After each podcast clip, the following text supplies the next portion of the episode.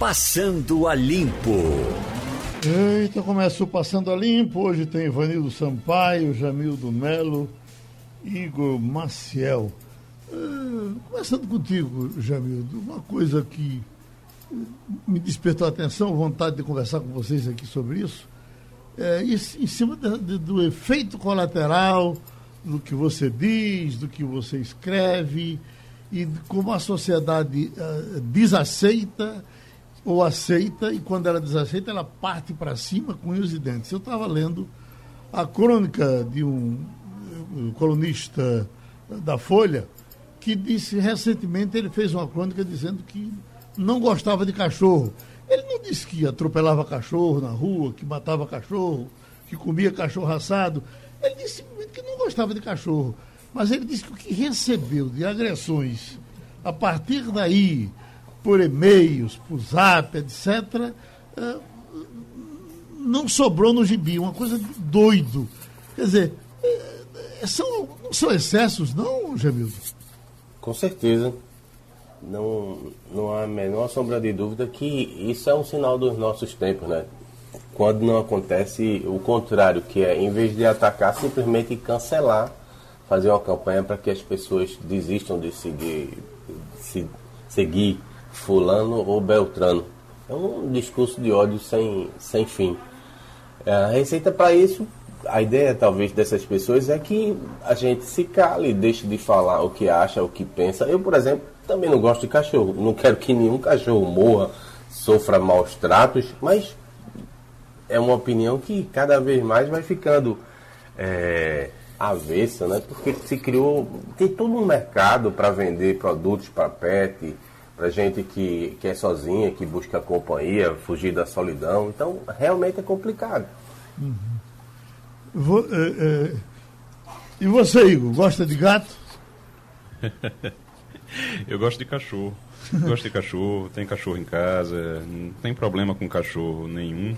Mas em relação a essas. É, é, a forma como as pessoas se comportam nas redes sociais, Geraldo, Jamildo, Ivanildo, bom dia a todos. É, é, realmente, é, é, o problema é que a gente, tem muita gente que acha que isso começou com as redes sociais. Na verdade, as redes sociais deram uma oportunidade para que as pessoas se comportassem da forma como essas pessoas se comportassem da forma como elas sempre quiseram se comportar. Elas é, não a gente tem uma tendência, o ser humano tem uma tendência a não aceitar a diferença. A gente quer que todo mundo seja igual a gente para a gente poder se aceitar melhor. Então, a, a, infelizmente, a, a gente quer que o outro seja igual, porque a gente muitas vezes não está feliz com a gente. Você não está feliz com a imagem que você vê no espelho, muitas vezes, você não está feliz, é, você não está completo com aquilo, e aí você precisa, de alguma forma, olhar para o outro e imaginar que o outro é igual a você, para você ser um pouquinho mais feliz na sua vida, ser um pouquinho mais completo. Então, as redes sociais possibilitaram para que as pessoas é, possam, na maioria das vezes, porque tem muita maldade também, simplesmente maldade, é somente gente que quer ver o outro mal também. É, mas tem, muita, é, é, tem muito disso, de você querer que o outro seja igual a você. E se o outro não for igual a você, você não aceita. E, mais ainda, como disse Jamildo, tem a coisa do cancelamento, que é você não aceitar e você ainda convocar outras pessoas para perseguirem aquela pessoa que é diferente de você. Então, tem muita maldade, tem muito de, de, de, fraqueza, de personalidade mesmo, e as redes sociais acabam incentivando isso. É algo que sempre existiu, mas com a rede social uh, a gente acaba vendo isso de forma maior. É, Ivanildo, você vai se lembrar que faz algum tempo, ano passado, uh, logo quando o Bolsonaro assumiu, teve aquela discussão enorme com repercussão no mundo até, por conta de, de Bolsonaro, é, ou alguém ligado a Bolsonaro, dizer que a mulher de Macron era feia. Você imagina que, que diabo é que tem a ver? Primeiro que isso é uma coisa muito pessoal. O Macron certamente gosta da mulher dele do jeito que ela é. E que diabo é que a gente tem a ver com isso para chegar a transformar isso numa questão do mundo? E foi uma questão do mundo por uns dias, né? Pois é, bom dia, Geraldo, bom dia, companheiros de bancada, bom dia, ouvintes. Deixa eu começar primeiro pelo cachorrinho, Geraldo. Vamos nós. Você falou de uma crônica no, no estado de São na Folha de São na, Paulo. Na Folha. Uhum. É, pois bem, é, Carlos Heitor Coni, escritor e jornalista, também colunista da Folha de São Paulo, é, criava uma cadelinha chamada. É, como é que ele chamava? Meu? Lila. Então, essa cadelinha morreu. Ele escreveu um artigo na Folha de São Paulo e foi o assunto de maior repercussão das cartas de leitores. Me lembro disso. Chegaram centenas Chorei com a carta solidárias com o Coni. Eu chorei Aliás, com a era carta dele. Mila o nome da cachorra, Mila. Então, quer dizer, é, do jeito que tem pessoas que não gostam de animais, tem outras que se sensibilizam quando você sente a falta do aquele animalzinho que você criou, que você dedicou tanto carinho a ele. E, e assim é a humanidade. Mas vamos ver a questão da, da mulher do Macron, presidente da. Ela é mais velha do que ele há alguns anos. Ela tem 66 anos, me parece. Ela não é feia. É, E nem tem a gente que está se metendo na vida do homem, né? É falta de, primeiro, é falta de sensibilidade, é falta de educação e de sensibilidade. E, aí, mas como você fala, é, fala-se mal da mulher e repercute, e as redes sociais alimentam e vira uma coisa sem fim. Teve um presidente da França, casado com uma ex-cantora, ex-modelo, lindíssima. Também a mulher vivia nas folhas dos jornais porque era bonita. Quer dizer, como é que você vai entender a humanidade? Critica porque é feia, critica porque é bonita, critica porque é problema- nova, critica porque é velha. O problema é ser o mulher do presidente da. França. Pois é, assim, É, é. agora, no, no caso do, do, do cachorro, o bicho qualquer, é bom saber que eu, eu, eu- gosto de cachorro demais, mas é bom saber que ele, inclusive, pode ser incômodo para muita gente, sim. E, e- e vamos cuidar. Eu, eu, mesmo gostando, eu preciso ter cuidados, porque nem todo mundo tem ou nenhuma obrigação de gostar de cachorro, especialmente do meu. Até porque você pode gostar do seu e não gostar do meu, né? É que tem gente que é inconveniente, Geraldo. Leva o cachorro para desfilar no shopping center. O cachorro não é em shopping center. Eita, agora, e a polêmica de, de Robinho? Esse é um assunto mais sério. Né? É, nós temos, só para lembrar, de que ninguém defende, pelo amor de Deus, ninguém defende quem estupra, é uma coisa odiosa, mas é para lembrar que, que eh, às vezes os julgamentos são precipitados, às vezes não estou nenhuma condição de, de defender Robinho nesse caso, não, se, não conheço de perto, só de algumas informações que a imprensa divulgou, algumas declarações que ele deu, se falou a verdade ou não, e nem eh, ouvi todas as declarações, ele estaria ainda num processo inicial, com, com graus de apelação, e saiu agora do Santos dizendo: vou provar a vocês a minha inocência. E aí, eh, Ivanildo, vai além da condenação da justiça. Vem a condenação social, vem a execração pública, eh, onde o camarada é, é tirado do seu trabalho, né, da, da- do seu meio de vida. No caso de Robinho, talvez nem faça tanta falta porque ele tem do que viver. Mas poderia pegar alguém que não tivesse do que viver e sem a confirmação final, prego batido, ponta virada de que o cara realmente está errado.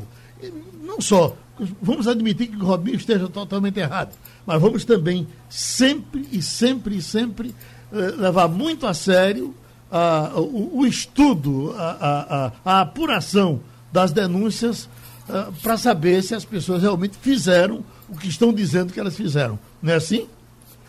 É assim, Geraldo, repare só, é, algumas, algumas gravações é, colhidas pela justiça italiana comprometem sim o jogador. Eu não estou aqui acusando ninguém, não, pelo contrário. É, mas ele parece que tem culpa no cartório. né? Primeiro porque a justiça italiana, para processar alguém condenar, ela não faz de graça, né? Ela investiga, apura, escuta testemunhos, junta provas. Enfim, o Rubinho mesmo, é, Rubinho mesmo, ele confessa que teve relações com a mulher, teria sido consensual, mas ele não nega. Então, quer dizer, é, ele, não estou aqui para condenar, mas é, a história dele é meio complicada. Nós estamos vindo, eh, Igor, daquilo que discutimos semana passada com relação ao padre Robson. Já essa semana não se falou mais nada sobre o padre Robson. Quer dizer, teria sido um cão danado a- a- a- o mês passado E de repente, não, não foi assim, a justiça foi, tomou outra decisão, arquivou o processo e a vida continua. Diga você, por gentileza. É, o Ministério Público, Geraldo, no caso do padre, o Ministério Público até recorreu, mas é algo que realmente deve ficar pelo caminho, porque não tem prova, realmente. Não tem o que, o que tem de prova, o que foi apresentado como prova, na verdade, foi desconsiderado como prova pela Justiça. Então, realmente não tem. No caso de Robinho, é diferente. É diferente porque tem gravação. E as gravações, como o Ivanildo disse, as gravações comprometem ele. Ele admite, na verdade, é como se ele não, é como se ele não soubesse que cometeu um crime, o que é um absurdo, mas é como se ele não soubesse porque ele admite o crime enquanto diz que não cometeu o crime. Agora, as gravações comprometem ele. É, eu queria só, assim, em relação ao que você disse, se ele que ele tem do que viver. Se ele não tivesse do que viver, provavelmente ele estaria preso.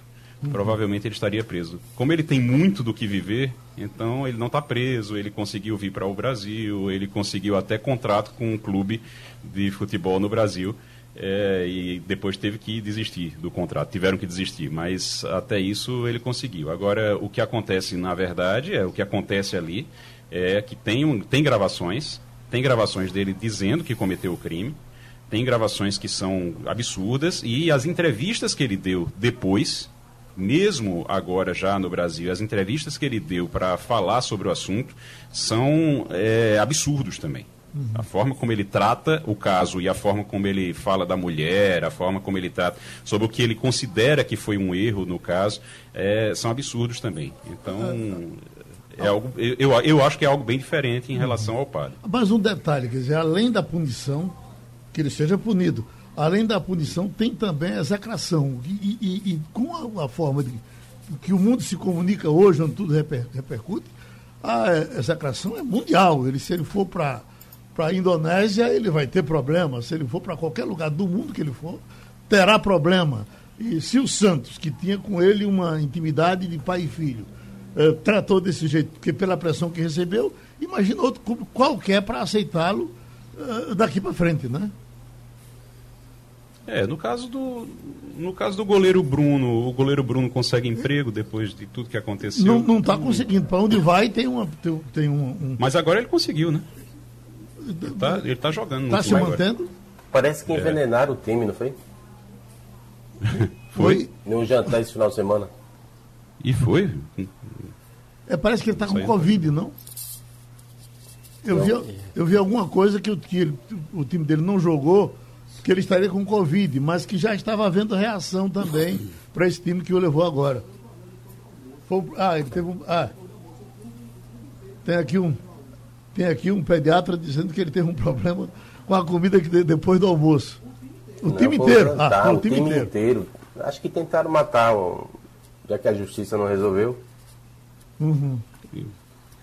Pediu comercial. Ô, Geraldo. Oi, pois não, Ivan? É, a, coisa pior que existe é você ser execrado publicamente. Você lembra do caso de Simonal, o Wilson Simonal. Sim.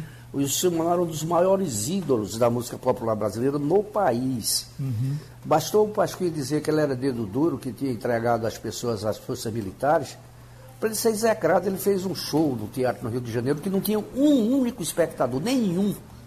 Quer dizer, e morreu esquecido e na miséria. Na miséria não, mas quase na miséria por conta da execração pública. Uhum. É muito difícil você combater a, a sociedade quando todo mundo está contra você. E vamos no caso dele, não tinha nada de mídia social, nem se pensava nela ainda, né?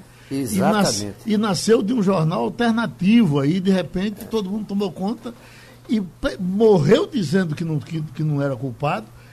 Testemunhos de todos os amigos importantes, Chico Anísio, Ziraldo, todos mas não foi suficiente e foi uma das razões dele ter foi adoecendo, degringolando e terminou morrendo e as pessoas não perdoaram nem depois da morte, né? Ô, Geraldo, é verdade. Deixa eu aproveitar e fazer uma sugestão, se as pessoas tiverem tempo, assistir no streaming um, um filme, uma série chamada The Boys. Acho que tem muito a ver com o que acontece hoje no, no mundo. São super-heróis, uma série sobre super-heróis, só que é completamente diferente de tudo que você já viu são todos corruptos, pervertidos e vivem só de imagem pública. A, a, grande ironia da série é mostrar esse politicamente incorreto por trás das cenas. Né?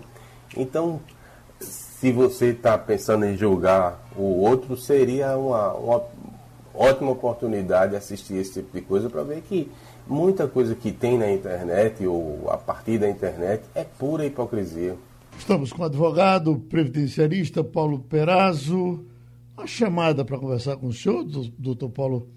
Homens descobrem que têm direito a salário maternidade. Em que situação o homem tem direito a salário maternidade? Bom dia, Geraldo. Bom dia.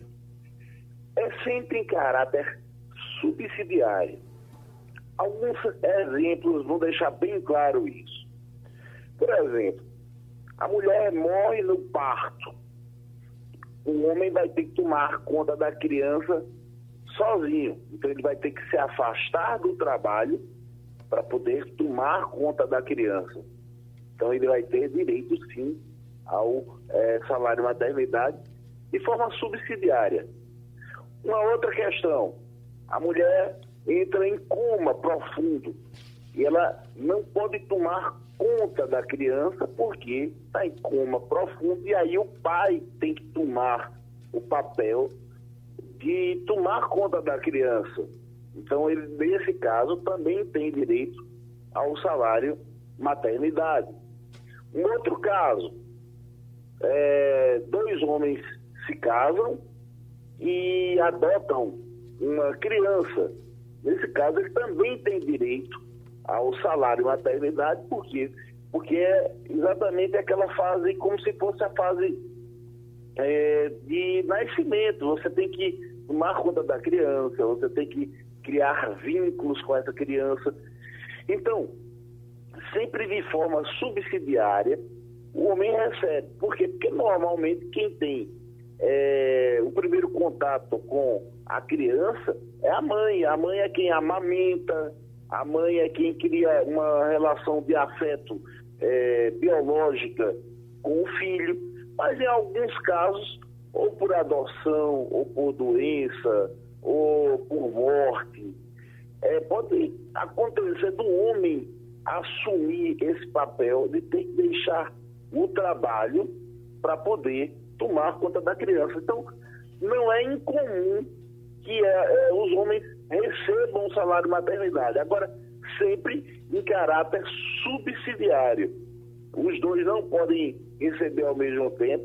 Por exemplo, olha, é, o homem e a mulher vão deixar de trabalhar para poder conta da criança, sempre vai ser atribuição de um dos dois do casal. E aí esse que é, deixar o trabalho para tomar conta da criança vai receber o salário maternidade. Que, em regra, é a mulher. Uhum. Subsidiariamente, os homens podem conseguir. Isso não é tão é, pouco frequente, não. Frequentemente a gente vê isso acontecer. Agora, talvez até o homem, muitos, é, a matéria aqui me diz que muitos nem tentam por desconhecimento, não é isso, doutor Paulo? Totalmente. Homens o nome, inclusive, deveria ser mudado, deveria ser auxílio natalidade. É, por quê? Porque, na verdade, é um benefício dirigido à criança. A criança que é a grande beneficiada é, do, do benefício.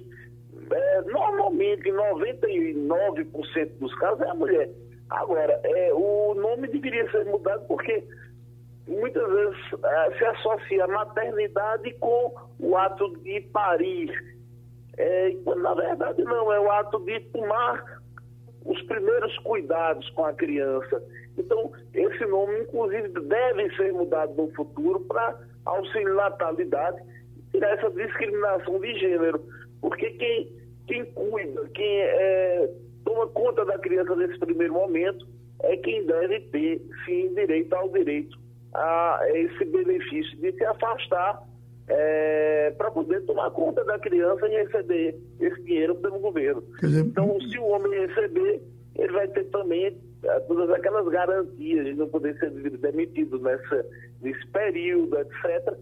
Mas é, são poucos os casos, mas é, é possível e não é tão pouco frequente, não. A gente tem visto ultimamente bastante é, homens é, procurando esse, esse direito é, de forma subsidiária.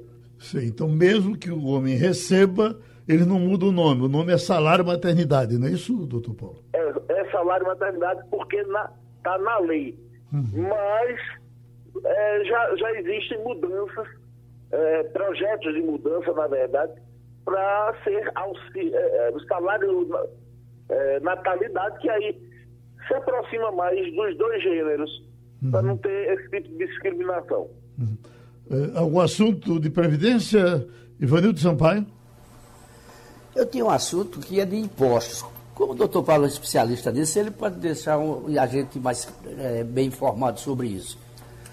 Veja bem, doutor Paulo, microempresários é, que não têm é, uma renda que não ultrapassa aquilo que a lei estabelece, é, quando teve a pandemia, a pandemia, em março, eles, por decisão do governo federal, deixaram de recolher o imposto que recolhiam, simples. Aí o governo jogou para cinco meses na frente. Acontece que quando chegaram os cinco meses, ele passou a cobrar os dois meses juntos. Quem pagava quatro, quatro mil reais, recolhia quatro mil, tem que recolher oito. O sujeito perdeu renda, alguns perderam clientes, alguns perderam o próprio emprego, se tinha algum. Como é que vai resolver esse embrólio? Olha, a primeira coisa é tentar fazer um parcelamento, parcelamento normal em 60 meses. Apesar da reforma da Previdência ter proibido um novo refis, Ivanildo, refis não é mais pro, é, permitido, aqueles refis da forma que a gente conhecia. Estava é, tava sendo tão frequente que estava causando um problema de Estado. Tá certo? As pessoas não estavam pagando o, os impostos justamente para depois ter algum benefício fiscal é, junto à Receita Federal fazendo o refis. Então o refis foi proibido constitucionalmente. Mas num caso como esse, a pessoa pode e deve pedir, primeiramente, o parcelamento, porque devem vir no futuro algumas medidas é, amenizadoras por parte do governo. Mas, para não ficar inadimplente sem os benefícios fiscais, a primeira é, situação possível é pedir esse parcelamento em 60 meses porque não fica inadimplente e fica também podendo receber os empréstimos, não fica no CADIM, não fica na, é, na lista negra do governo, e aí vai poder continuar recebendo os benefícios fiscais. Por enquanto, essa é a forma mais inteligente de não entrar nessa furada. Pronto, a gente agradece a participação do Dr. Paulo Perazzo. Estamos agora com o neurologista Igor Bruschi. Doutor Bruschi, um assunto que repercutiu no final de semana e continua repercutindo, estudo comprova presença do coronavírus no cérebro de pacientes. Pesquisadores já haviam comprovado em testes in vitro que o novo coronavírus era capaz de infectar os neurônios. Quer dizer, descobriram alguma coisa a mais. A gente, quando conversava com o pessoal da sua área eh, até então, era de que, bom, estamos estudando, estamos chegando às conclusões. Já é prego batido, ponta virada, sim, o, o vírus corona uh, mexe com o juízo das pessoas? É, olá, bom dia, Geraldo, bom dia, bom dia ouvintes. É, esse estudo realmente é bem importante, porque até então a gente tinha uma dúvida que era a seguinte, o coronavírus ele ataca diretamente o cérebro, o vírus em si, ou é a reação inflamatória que nós fazemos com a produção de anticorpos e teria uma reação cruzada contra o sistema nervoso. Então nós atacaríamos o vírus e o sistema nervoso. E esse estudo mostra que realmente tem invasão do sistema nervoso central. Foi um estudo por necrópsia. Os pesquisadores da Unicamp, eles avaliaram 26 pessoas que faleceram por Covid e encontraram o vírus no cérebro, na, em umas células chamadas astrócitos. O professor, uma coisa que é, é, recentemente eu recebi essa informação de um estatístico, ele dizendo que estava com a preocupação é, com essas crianças que estão é, aparentemente com a doença de forma inofensiva, elas é, transmitem, mas elas não recebem de forma grave, mas ele, o que esse estatístico dizia era que havia a previsão de que poderia no futuro, lá para frente, ninguém sabia quando, essas crianças poderiam desenvolver problemas muito sérios. E era uma das razões que ele tinha para uh, ser contra o retorno imediato das crianças às escolas. Essa preocupação prospera entre, entre os cientistas? É, é porque, como ainda é muito recente, mas já tem uma proposição de uma doença que foi pelo professor Tissá, de Melbourne, na Austrália, que seria chamada Síndrome Neurológica Pós-Covid, que pode, pode afetar até um terço das pessoas que tiveram a doença, e aí caracteriza por sintomas persistentes de dor de cabeça, fadiga, dificuldade de memória, uhum. sintomas de ansiedade, sintomas depressivos, sonolência e perda definitiva do olfato e, consequentemente, do paladar. Quer dizer, você não sentiu nada agora e no futuro essas coisas poderiam, poderão vir, não é isso? Exato. Como ainda é muito recente, o foco inicial foi muito em relação à da mortalidade. Então, gente, nós estávamos muito preocupados em sobreviver. Uhum. Agora, nós estamos começando a ver as complicações neurológicas pós-Covid. Uhum. Igor Marcel? Doutor, é, muito bom dia. Eu queria, é, quando a gente fala de síndrome pós-Covid, é, como é algo que ainda não está muito é, difundido e não se sabe, na verdade não está aprofundado, não se sabe exatamente o que é que ela causa e o que seria essa síndrome pós-Covid. Tem muita gente que está, olha, tem dor é, nas articulações, isso seria síndrome pós-Covid. Tem muita gente com essa dúvida, é, por exemplo, que tem muita gente que está ligando a esse pós-Covid a doenças é, que causam esse tipo de coisa, como chikungunya, por exemplo, que é, as pessoas ficaram com problemas nas articulações, com dores no corpo durante muito tempo. Até hoje ainda tem, quem teve há muito tempo. Então, é, o, o, o que é, seria exatamente essa síndrome pós-Covid? O que é que já se sabe que ela poderia causar? O que é que tem sido ligado a ela? É, o que tem sido é isso, sim, esses sintomas neurológicos persistentes mesmo após a cura clínica. Se considera persistente após três meses, que seria exatamente esses sintomas: fadiga, dor de cabeça, muita gente também referindo dor articular, como aconteceu com o chikungunya, dificuldade de memória, sonolência. Na verdade, ainda é uma proposição, essa, esse nome, Síndrome Neurológica Pós-Covid. Na verdade, nós só vamos ter esses dados com estudos prospectivos que é o que está acontecendo agora. Estão acompanhando essas pessoas que foram acometidas pelo Covid e aí estão começando a descrever os sintomas persistentes após a infecção. Então a gente agradece ao neurologista Igor Brusque. Outra contribuição aqui ao Passando a Limpo. Oi, só pedindo a confirmação de Val. É, é, é Eliane? Já? Podemos entrar com ela? Então pronto, vamos trazer também Passando a Limpo, hoje é segunda-feira, Eliane Cantanhede.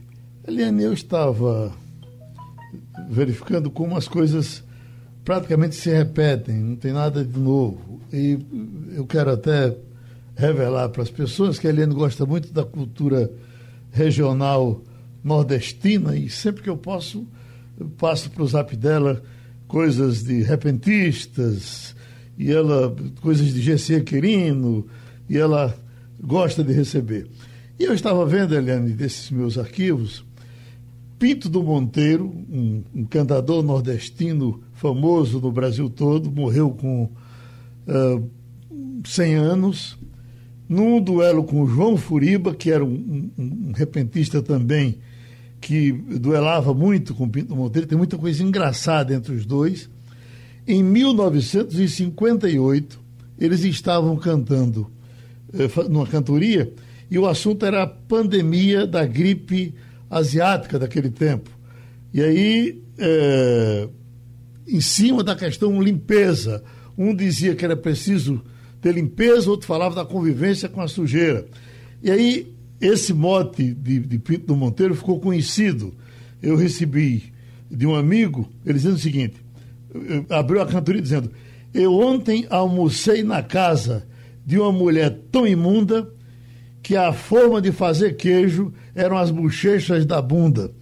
Eu estou me lembrando disso, me lembrei disso, puxando o assunto do senador que nasceu em Pernambuco, de Chico Rodrigues, e houve uma repercussão enorme, que foi além da repercussão da cueca daquele petista, porque no caso dele, ele teve realmente que botar entre as bochechas e escolher, eh, esconder alguns dólares. E esse homem vai ser caçado, Eliane? Bem, primeiro, o Geraldo já contou tudo, né? Eu tenho um personal professor da cultura nordestina, né? Eu estou me divertindo muito e aprendendo muito, né, Geraldo?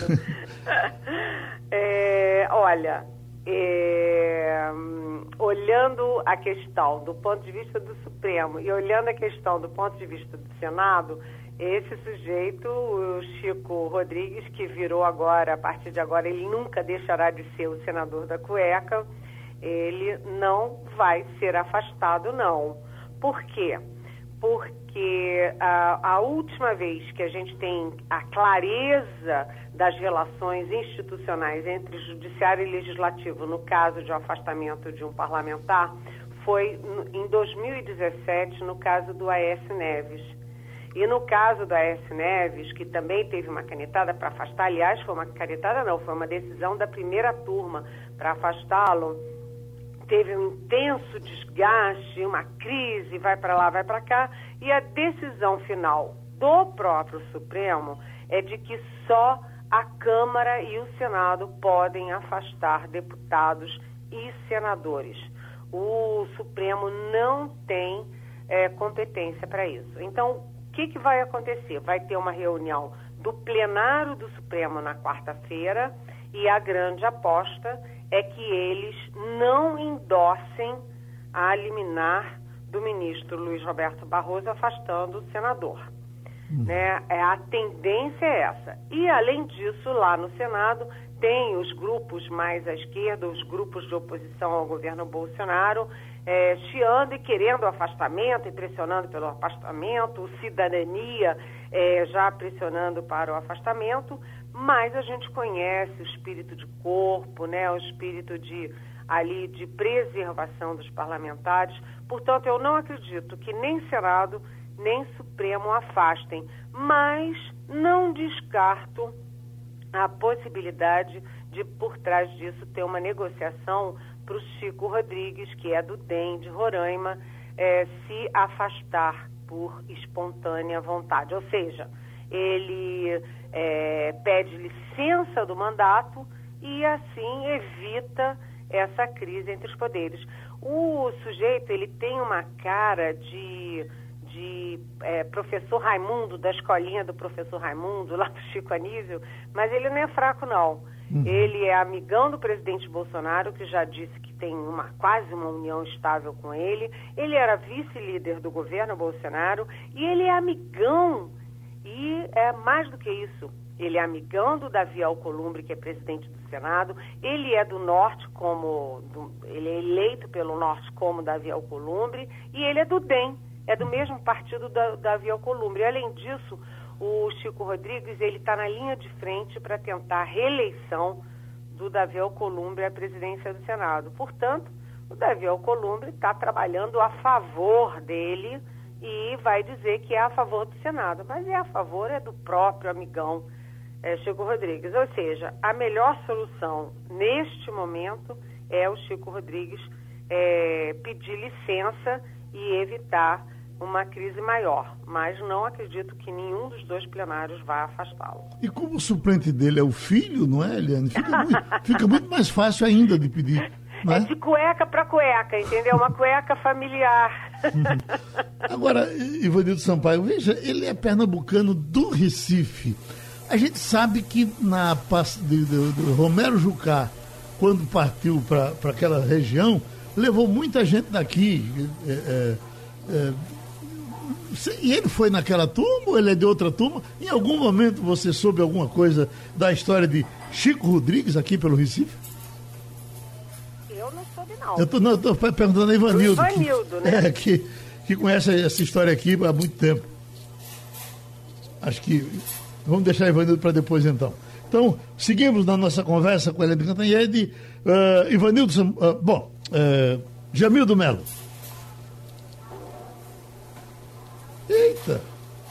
Então. Rapaz, caiu todo mundo. Igor Marcel, você que tem pé. Sobrou eu. Eliane, muito bom dia. Bom dia. Eliane, muito bom dia. É, me diga uma coisa, a gente está acompanhando toda essa a campanha eleitoral e todo aquela, aquele discurso de Bolsonaro de que não ia apoiar ninguém na eleição, de que não ia participar das eleições municipais, mas a gente, na verdade, observa que ele participa sem participar. É aquela participação meio que ele, ele tenta não se aliar a nenhuma derrota. Esse, pelo, pelo menos, parece ser o objetivo dele. Ele tenta não se aliar a derrotas. Se o sujeito tiver muita chance e tiver bem na frente, ele se aproxima. Se não, ele não se aproxima, espera, diz que só no segundo turno é que vai apoiar alguém, porque aí você já vai ter uma situação melhor definida. Ele está preparando é, o terreno para 2022 já? Ah, com certeza, né? É, o que a gente vê é que o presidente Bolsonaro, naquela expressão futebolística, ele só entra na boa, né? Ele não vai para a bola dividida né? Ele só vai na boa. Agora, é, de outro lado, eu não sei se é um bom negócio para os candidatos é, nos, nas prefeituras, principalmente nas capitais, se aliarem ao Bolsonaro, porque a pesquisa Datafolha, por exemplo, diz que só votam com certeza num candidato indicado pelo Bolsonaro de 14% a 16%. E de outro lado, é, até 63% não votam de jeito nenhum num candidato indicado por Bolsonaro. Lá em, aqui em Recife, 63%, ou seja, Mendonça Filho está se aproximando dos ministros, se aproximando do líder do governo, Fernando Bezerra Coelho e tal, mas pode não ser um bom negócio essa aproximação dele com o Bolsonaro. É, em São Paulo também o Russomano, Celso Russomano, que também é, que é do Republicanos, que busca o apoio do Bolsonaro, lá também 63% dizem que não votam de jeito nenhum no candidato apoiado por Bolsonaro. Agora, o Bolsonaro, eh, ele pode ter todos esses defeitos que a gente fala, mas ele é um espertalhão, porque ele já está em campanha aberta para 2022. Hoje o Estadão, o Jornal do Estado de São Paulo, traz uma sequência de fotos em estados diferentes, Goiás, Tocantins, Pará, etc., de outdoors é, do Bolsonaro fazendo campanha, campanha da reeleição aberta. A foto dele grandona, aqueles slogans dele, é, é, Deus, como é que é Brasil acima de tudo, Deus acima de todos. É, lá em Goiás tem um que é presidente siga em frente, outro em Tocantins ou Goiás tem é, o agro está com você e essas coisas todas com aquela fotona dele, típico outdoor de campanha eleitoral. Só que é proibido por lei fazer campanha antecipada. Então, como é que as pessoas estão fazendo? Estão tirando uh, o ano 2022. Então fazem uma campanha camuflada para o Bolsonaro. E por trás disso tem entidades do agronegócio, entidades empresariais, mas elas não são isoladas, porque os outdoors são muito parecidos. Lá em Goiás, lá em Tocantins, lá no Pará, lá não sei aonde, todos muito parecidos. E mais, é, um deles, inclusive, tem uma estocada no Supremo dizendo que Supremo é o povo, como quem diz, olha, Supremo Tribunal Federal, você não manda nada, quem manda é o povo. Enfim, o Bolsonaro está em campanha, está tirando uma casquinha da eleição municipal, mas os candidatos têm que ter cuidado ao se aproximar dele e ele só vai pular no barco dos candidatos com a certeza de vitória. Ele não vai apoiar candidato que está indo mal ou que pode perder, não. É, é, Eliane, mais um ingrediente nessa panela pesada que pegou o ministro Fux ao assumir a presidência do TSE. Imagine que já na estreia é, teve, tivemos os contaminados com Covid, foi surgindo um problema, surgindo outro.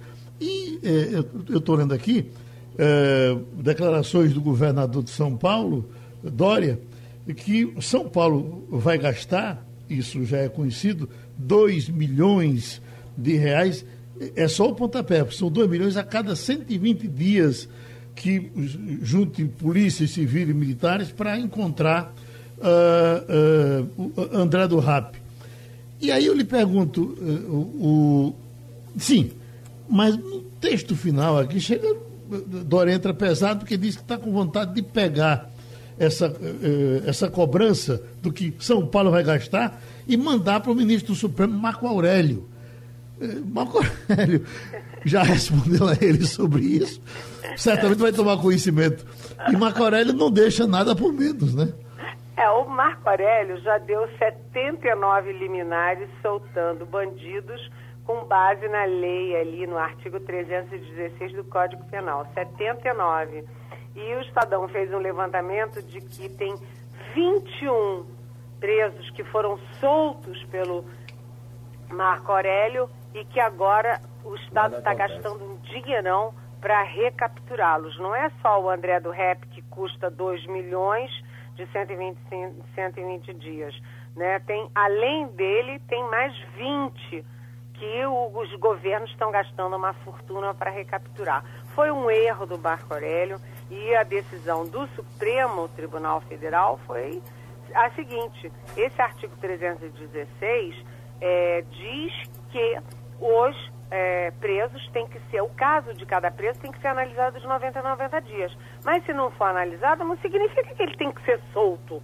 Vai lá e solta todo mundo, como Marco Aurélio está fazendo. O que diz é que o ministro, o Marco Aurélio, podia ter pedido explicações, por que, que não estão reavaliando os presos, por que, que não reavaliaram o André do Rep de 90 90 dias. Ele podia ter feito isso, mas soltar, sair soltando, o Marco Aurélio gosta de causar, né? ele gosta de ser do contra. E, como você disse, Geraldo, isso resvala muito em cima do Luiz Fux, que é o novo presidente supremo. O Luiz Fux deu uma outra canetada para derrubar a canetada do Marco Aurélio e ficou contra ele é, o próprio Marco Aurélio, também ficou contra ele o Gilmar Mendes, também ficou contra ele o é, Ricardo Lewandowski, até porque o Gilmar e o Lewandowski estavam nadando de braçada ali sol, e fazendo, soltando todo mundo e acabando tudo na segunda turma. E o Fux acabou com essa farra e diz que questão penal e lava-jato vai tudo para o plenário dos 11 membros. Não fica mais na mão de dois. Uhum. Né? Então, o, o, o Fux está tendo reações, mas ele está tomando decisões que eu acho muito acertadas. Inclusive essa de limitar ao máximo decisão monocrática. Agora, Decisão coitado... monocrática é só para emergência, ué. Coitado do Fux, né? Porque Marco Aurélio pega uma criança e, e, joga no mar e sem saber se ela sabe nadar ou não, o Fux não terá o direito de socorrer, pelo amor de Deus, né? Agora, já, que você, já que você falou de Gilmar, uh, ele também está dizendo que se essa decisão que Fux está propondo para uh, uh, não deixar que os advogados joguem todos os processos em cima dos ministros que eles querem, uh, uh, isso é uma, o que é que diz, uma demagogia de Fux. Quer dizer, o clima está pesado, não é, Eliane? Tá, o clima está muito pesado. O Supremo se dividiu muito em relação à Lava Jato. Vocês viram que a decisão de acabar com a prisão na segunda instância, após a condenação em segunda instância, foi por um voto um clima horroroso, todo mundo xingando todo mundo. O Barroso e o Gilmar já trocaram é, desaforos em público. Enfim, o clima estava péssimo. E aí todos se uniram em unanimidade para defender a democracia, a independência dos poderes e dizer não para os arroubos golpistas lá do bolsonarismo, inclusive contra os arroubos do presidente Bolsonaro e dos filhos dele contra a democracia e contra o Supremo. Uhum. Né? Então, eles tiveram essa, esse momento de unanimidade é, em 2019 e início de 2020. Mas agora está rachando tudo de novo. Uhum. Tudo de novo. Está maior brigalhada e o, já falei aqui, né? Os três principais adversários do Fux são o Lewandowski, o Gilmar e o Marco Aurélio. E o Marco Aurélio é o decano agora. Saiu o Celso de Mello, o novo decano é o Marco Aurélio. Ele vai dar muito trabalho. E, e ele sabe dar trabalho, viu? Uhum. Ivanildo Sampaio. Oi. Jamildo. Nada, nada, né? Vamos nós, Igor. Vamos nós.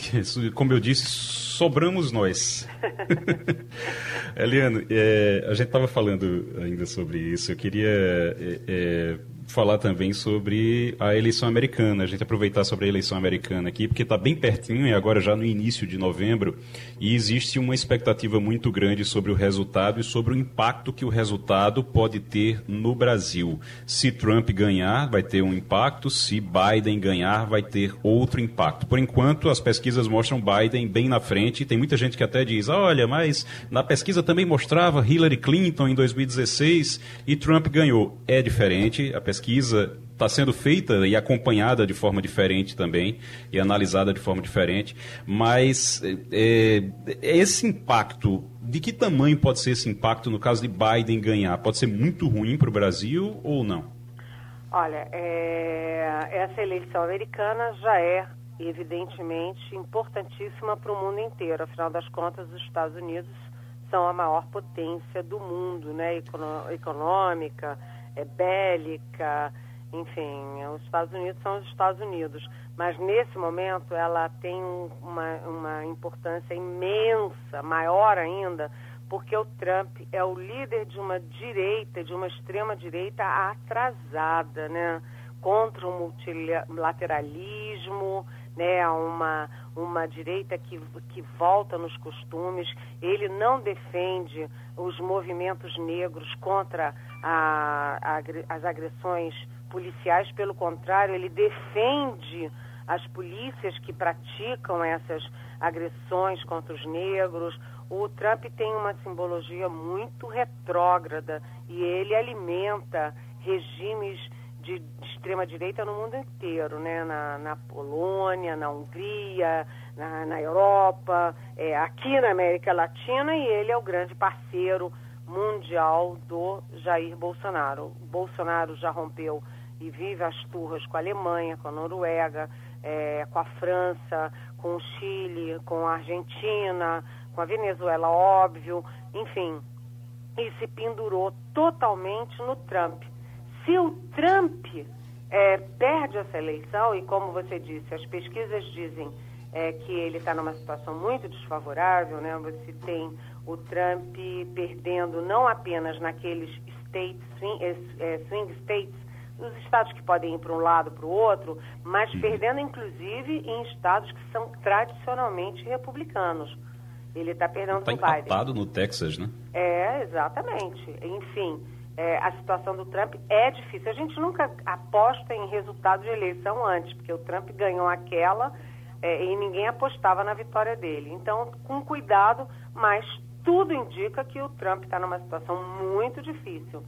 E o, o, o Bolsonaro, ele não fez uma aliança com os Estados Unidos. Ele fez uma aliança com o Trump.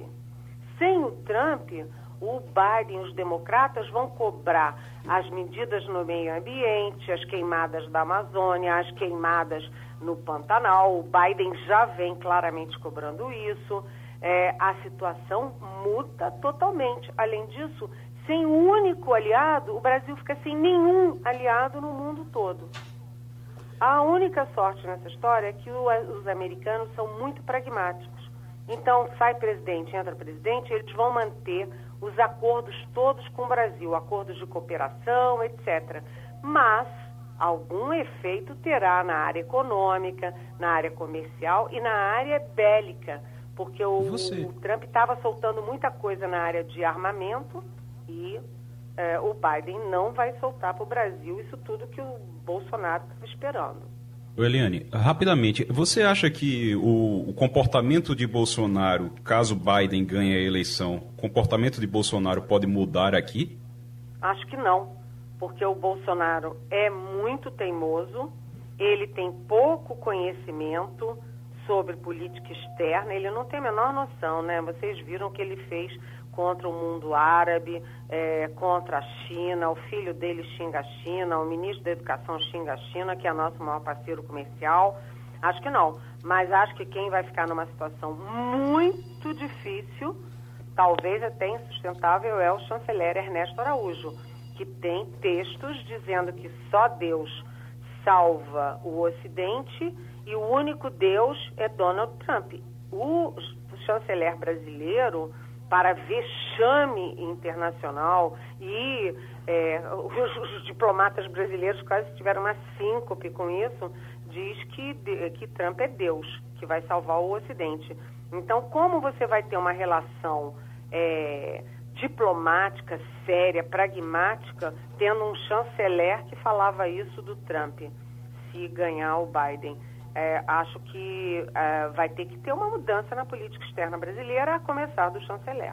O Helene, você, você falou da China, estou vendo aqui um, um, uma matéria que fica claro que se é de, de a gente ficar com algumas pessoas no Brasil ficar com os preconceito contra a China, querendo jogar na China a culpa do vírus, essa coisa toda, deveria aprender outras coisas com a China, porque está aqui uma matéria dizendo o seguinte, que só vendendo uh, máscaras a China já consegue bater um Brasil em soja e carne no mundo. Quer dizer, a China, 71 eh, bilhões de dólares eh, vendendo máscaras para o mundo todo. Quer dizer, e a gente não o mundo tem que aprender com a China, se é de ficar tentando jogar, se jogar contra ela, aprender com ela a fazer as coisas, não? Pois é, você vê, fazer máscara é razoavelmente simples. Não é? Né? Eles tiveram essa sacada, foram antes dos outros, né? Já tem mercado, já são a segunda maior potência, já estão chegando, já estão perto de bater os Estados Unidos. Por que que, em vez de ficar é, chiando do adversário, que é muito bom, a gente não aprende com o adversário e faz melhor do que ele. Foi assim que a China cresceu. A China começou copiando tudo. Lembra? Ela copiava tudo do mundo inteiro. Copiou, pegou a tecnologia, hoje ela produz o, o próprio material dela sem precisar copiar e é essa potência. Por uhum. que, que não aprender isso? Alguém pode recriminar a China de ter a maior produção de máscaras do mundo? Ou alguém pode dizer, puxa, se ela pode, eu também posso. Uhum. Produzir é, máscara é simples, né? Eliane, um abraço, vice. Um abraço, olha, continua me dando aula, viu? Tô adorando. Alô, Augusto. Felicidade. Bom, terminou o Passando a Limpo. Passando a Limpo.